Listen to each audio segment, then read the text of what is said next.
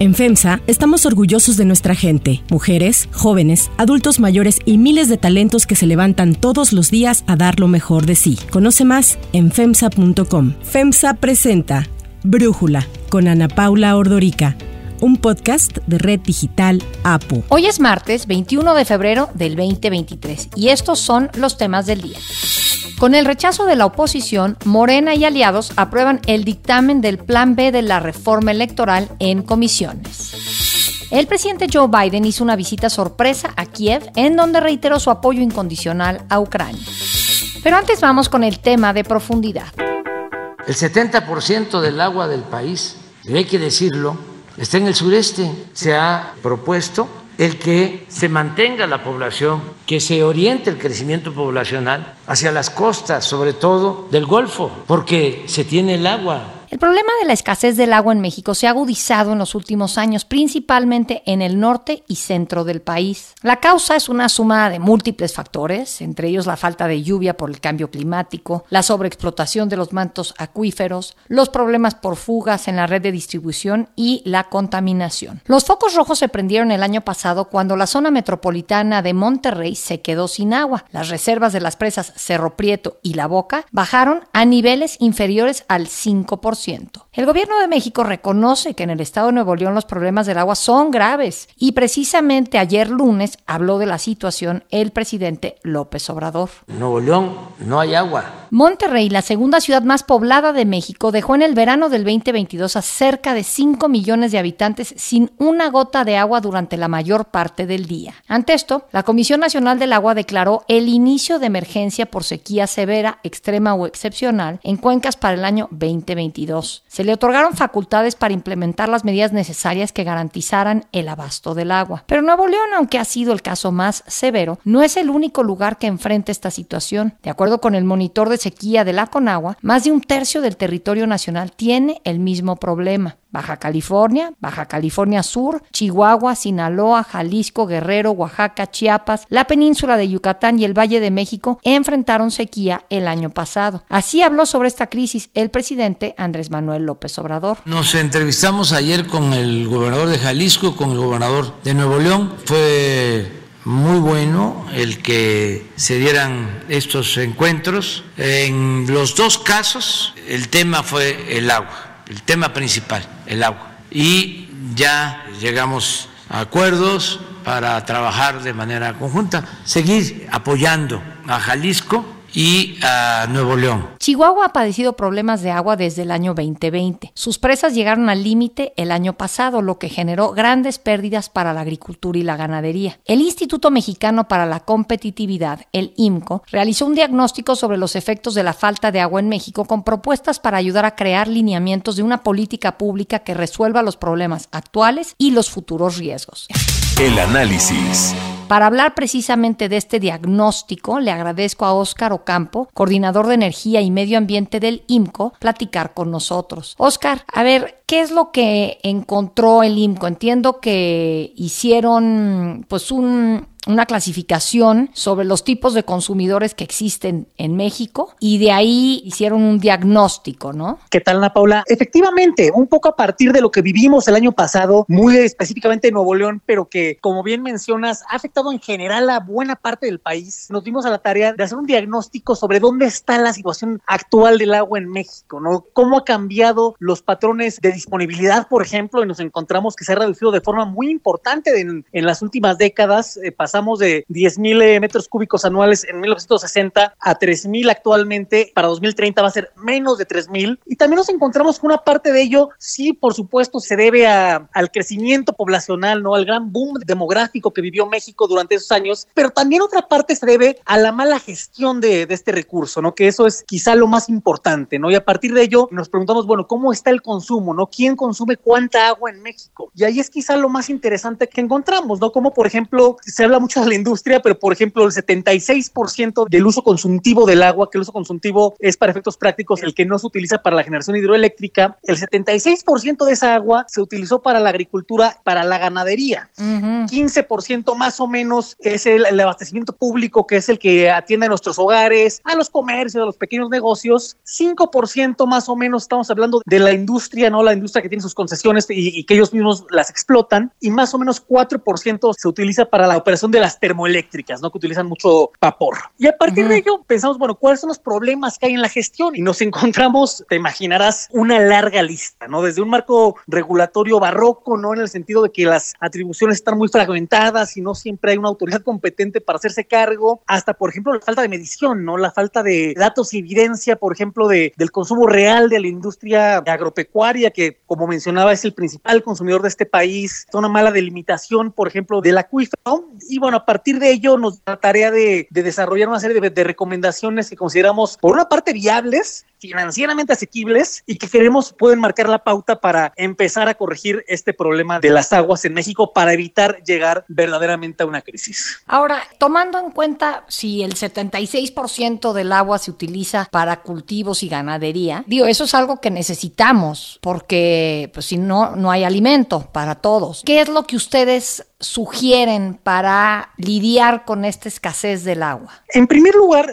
contar con datos precisos sobre el consumo en el sector agropecuario. ¿A qué nos referimos con eso? Sabemos cuál es el volumen asignado, pero no tenemos datos del consumo real. No hay una medición puntual de cuánto está consumiendo cada quien en el sector agropecuario. Ese es un primer paso. En México no existe medición sobre ello, cuando en otros lugares del mundo existe, ¿no? Por ejemplo, en Israel existe una ley de medición de aguas desde mediados de la década de los 50. Ese es un primer paso, ¿no? Contar con la fotografía real de cuál es la necesidad de cada eslabón del sector agropecuario para a partir de ello poder hacer una mejor planeación. O sea, no puedes mejorar la gestión si no tienes una buena planeación y no puedes tener una buena planeación si no tienes datos. ¿no? En segundo lugar, pues bueno, ¿a qué se debe que haya tanto desperdicio de agua en el sector agropecuario? Pues se debe quizá a, a, a que bueno, la gran industria de México, la que se instaló en México a partir del, del TLS de América del Norte, por ejemplo, pues es muy eficiente en lo general, ¿no? Pero, por uh -huh. ejemplo, los ejidos, los pequeños productores no necesariamente tienen una tecnificación del riego que les permita minimizar su consumo de agua, ¿no? O sea, aquí todavía muchos utilizan el riego por inundación, ¿no? Que se a manguerazos prácticamente cuando hay tecnologías mucho más eficientes que pueden reducir de forma importante el consumo de, de este recurso, ¿no?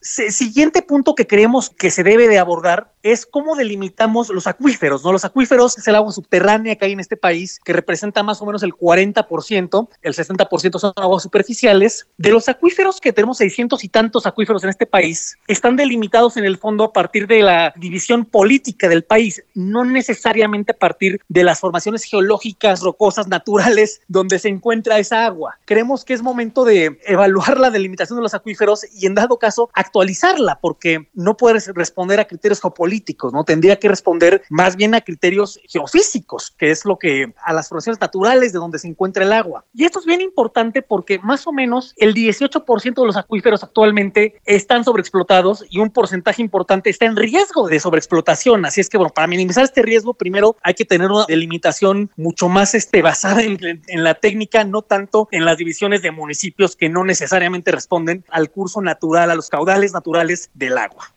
Y finalmente, antes de pensar en construir, por ejemplo, una nueva presa, un nuevo acueducto, si no mejoramos la gestión, esa presa una, o ese nuevo acueducto, pues va a ser un paliativo, ¿no? Va a ser un paliativo en la medida que no sepamos gestionar el recurso. Así es que lo que proponemos es, en primer lugar, bueno, modernizar e invertir en la infraestructura existente. O sea, todos los que vivimos por poner un ejemplo, en la Ciudad de México sabemos que luego pasamos por la calle y hay una fuga y luego mm, volvemos a pasar sí, y ahí sigue la fuga. Y volvemos sí. a pasar y sigue la fuga. Uh -huh. Así es que, bueno, creemos que primero hay que darle mantenimiento a esta infraestructura, instalar tecnología, por ejemplo, que permita detectar en tiempo real las fugas, la cual existe y que en México no se implementa. Quizá parcialmente se puede explicar esto por la falta de recursos de los temas de aguas, ¿no? Este, de los 2.500 municipios que tenemos, realmente pocos tienen este, los recursos suficientes para tener este, una gestión adecuada del agua y también ese es otro reto bien importante, ¿no? En, toda la cadena de, de, las autoridades competentes respecto al agua, ¿no? La Semarnat, la Conagua, la Profepa en el orden federal, los gobiernos estatales, el municipio es el eslabón más débil, ¿no? Porque en México la gran mayoría de los municipios no cuentan con recursos financieros ni operativos para darle una buena gestión al agua. Oye, hay un tema que a mí me llama mucho la atención. Hablamos de cambio climático como una de las causas que genera este problema del agua, pero vemos que a veces hay sequía y luego inundaciones, sequía, inundaciones ahí cómo podríamos aprovechar toda esa agua para cuando viene el momento de la sequía. En primer lugar, eh, es muy importante esto que mencionas, ¿no? Porque al final el cambio climático no es únicamente de sequías, sino también de una mayor precipitación, que al final se refiere a la, variación en los patrones, ¿no? Que eso es, le cambia la jugada a los pronósticos que tuvimos por muchos años. Así es que en primer lugar es tener una mejor planeación que se adapte a la nueva realidad. Por ejemplo, tenemos más sequías en más o menos el 52% del territorio de este país, principalmente, claro, en la región norte del país, pero por ejemplo los estados del Golfo, Campeche, Tabasco, Quintana Roo, pues resulta que los últimos 20 años ha incrementado de forma muy importante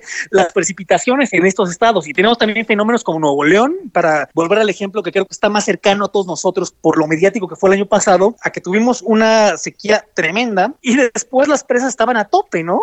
Así es que aquí se trata de planeación para de algún modo, y sé que es difícil esto, pero de algún modo poder adelantarnos a estas sequías que nos agarre mejor preparados, ¿no? Porque al final del día no podemos evitar las sequías, el cambio climático ya es una realidad, pero no hay otra cosa que hacer sino tener una mejor planeación y para ello necesitamos este, mejores datos, ¿no? Creo que por ahí habría que empezar y a partir de ello utilizar la infraestructura existente para dar una mejor gestión a ese recurso y eso tendría que ayudar mucho a mejorar o evitar que llegamos, como bien mencionabas, a una situación donde los hogares de Nuevo León no tuvieron una gota de agua en algunos momentos. Oye, ayer en su mañanera el presidente habló de esta inversión que va a hacer Tesla en Monterrey precisamente, bueno, en Nuevo León. Y de alguna forma él dijo, pues voy a hablar con los dueños, no sé si con los directivos de Tesla, para decirles que hay problemas de agua, que podría estar mejor esa inversión, eso entendí yo porque dijo que en Nuevo León no hay agua y por eso podrían mejor invertir cerca del AIFA, en Hidalgo o en el sureste.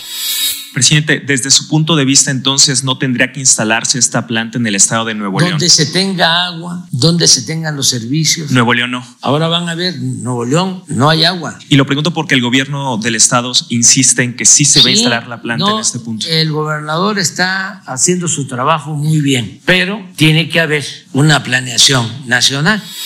¿Qué piensas de esto? Porque habla de algo fundamental que es agua y competitividad. Dos cosas muy importantes. En primer lugar y en términos más generales, tener una definición clara de los derechos del agua, de las concesiones, de quién puede acceder a qué es clave para las industrias del futuro. ¿no? Si México quiere ser competitivo en el marco del nearshoring, de la regionalización de las cadenas de valor, del TEMEC mismo, tiene que tener un mejor marco regulatorio para el agua. Dos ejemplos muy puntuales. Las granjas de servidores de datos, ¿no? donde se almacena toda la información del Internet. Bueno, si queremos ser competitivos, en eso, que es una de las grandes industrias del futuro, necesitamos tres cosas. Energía competitiva, telecomunicaciones competitivas y suficiente agua para enfriar aquello. Si no contamos con esas tres, no vamos a ser competitivos con eso. Otro ejemplo, las energías renovables, ¿no? Mucho se habla recientemente de que el hidrógeno verde quizá es la, la solución o, el futuro de la generación eléctrica renovable. Bueno, el hidrógeno verde requiere también muchísima agua. Así es que si queremos ser competitivos eventualmente en hidrógeno verde, necesitamos una definición clara de los derechos del agua y un mejor marco regulatorio para gestionar el agua. Esto en términos generales. Ahora, el ejemplo específico de Nuevo León, creo que es cuando vas a invertir en, un país, pues te, te, fijas en distintas cosas, en contar con logística de excelencia, con energía competitiva, con Estado de Derecho, con capital humano, con agua, por supuesto, pero esto es una mezcla de factores, ¿no? O sea, no, no es tan sencillo decir, oye, voy a pasar mi planta a otra entidad. Tesla está, en el caso de Tesla, pues bueno, están viendo Nuevo León por una combinación de factores, ¿no? Que no es tan sencillo cambiar esa inversión a otro lugar y además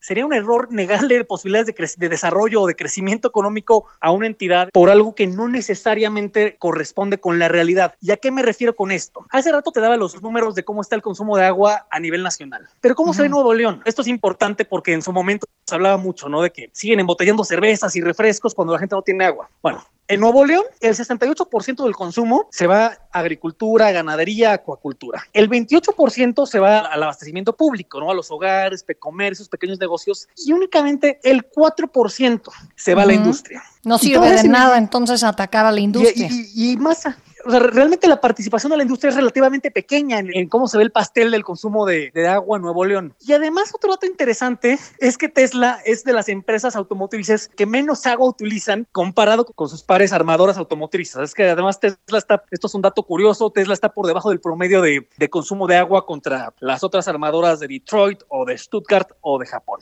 Entonces quizás lo que estábamos viendo era al presidente ahora sí que llevándose agua a su molino, queriendo que Tesla se vaya a el AIFA o al sureste, no sé, pensando quizás en Tabasco, pero muy interesante todo esto que nos comentas, Oscar Ocampo. Muchísimas gracias por platicar con nosotros. Muchísimas gracias a ti, Paula.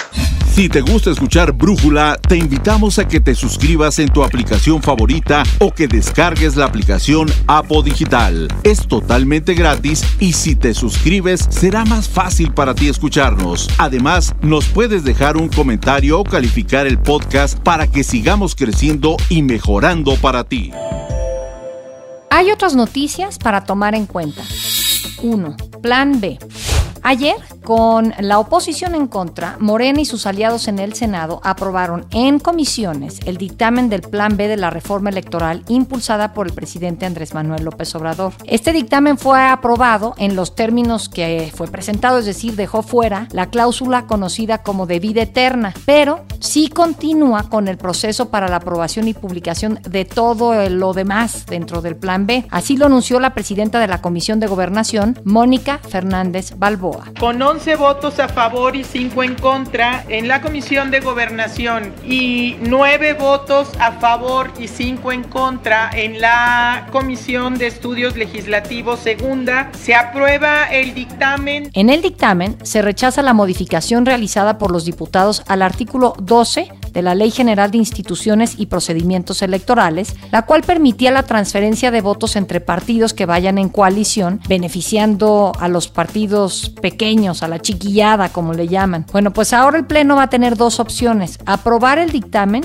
y turnar el proyecto al Ejecutivo solo con los 429 artículos aprobados por ambas cámaras, o la otra opción es que el Pleno rechace el dictamen de las comisiones. Para Brújula, Damián Cepeda, senador del PAN e integrante de las comisiones dictaminadoras, nos habla de su voto en contra del dictamen. Lamentablemente y obviamente con nuestro voto en contra, pero la reforma electoral del presidente López Obrador, la dañina reforma, la verdad es que ya está aprobada. No en este momento que la estamos votando en el Senado, ya había estado aprobada, solamente quedaba pendiente su publicación. Y lo único que quedaba pendiente de definir es qué pasaba con esta llamada transferencia de votos. ¿Qué es esto? Un fraude electoral que querían hacer a través de la ley Morena aliados, en donde querían permitir que un partido le pudiera regalar sus votos a otro partido sin que la gente hubiera votado por él. Imagínate nada más. Pues esto hubiera hecho que los partidos pudieran sobrevivir eternamente, que les tengamos que dar recursos, millones de pesos, y además que tuvieran asignación de pluris y senadores de manera artificial y falsa. Esto debe de desaparecer, darse por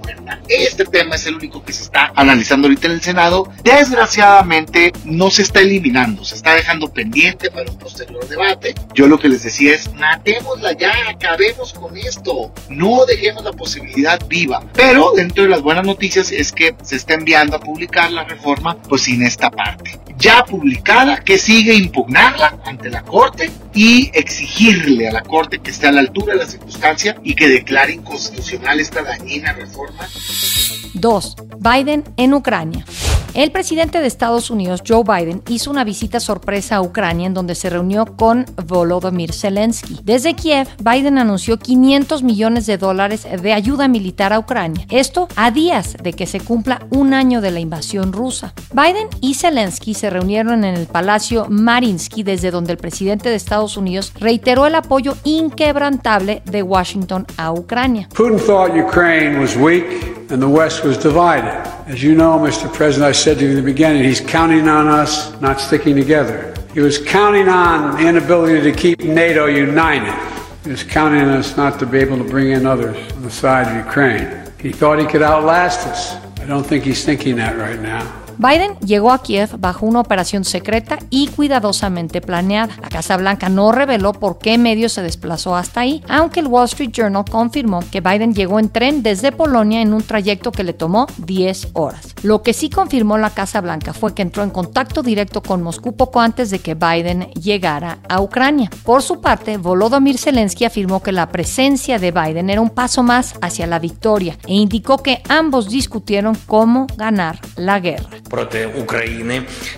Esta guerra rusa no provocada y criminal contra Ucrania, toda Europa y el mundo democrático debe terminar con la limpieza de todo el territorio ucraniano de la ocupación rusa y con garantías firmes de seguridad a largo plazo para nuestro país, toda Europa y todo el mundo. El ministro ucraniano de Exteriores, Dimitro Kuleva, aseguró que la visita de Biden probaba que ya nadie le tiene miedo a Rusia. Para cerrar el episodio de hoy los dejo con música de Burna Boy y Thames.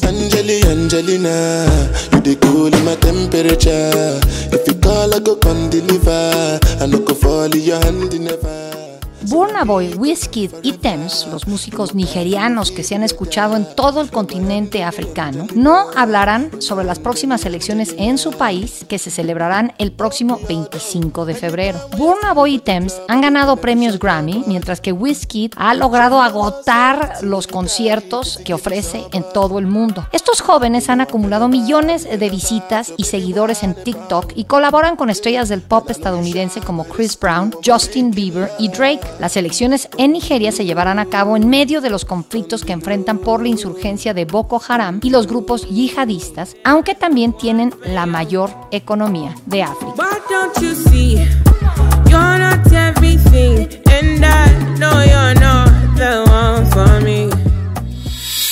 Soy Ana Paula Ordorica. Brújula lo produce Batseba Feitelson. En la redacción, Perla Argueta. En la coordinación y redacción, Christopher Chimal. Y en la edición, Cristian Soriano. Los esperamos mañana con la información más importante del día. Oxo, Farmacias ISA, Cruz Verde, Oxo Gas, Coca-Cola FEMSA, Invera, Torrey y PTM son algunas de las muchas empresas que crean más de 245 mil empleos tan solo en México y generan valor como parte de FEMSA. FEMSA presentó Brújula con Ana Paula Ordorica, un podcast de Red Digital APO.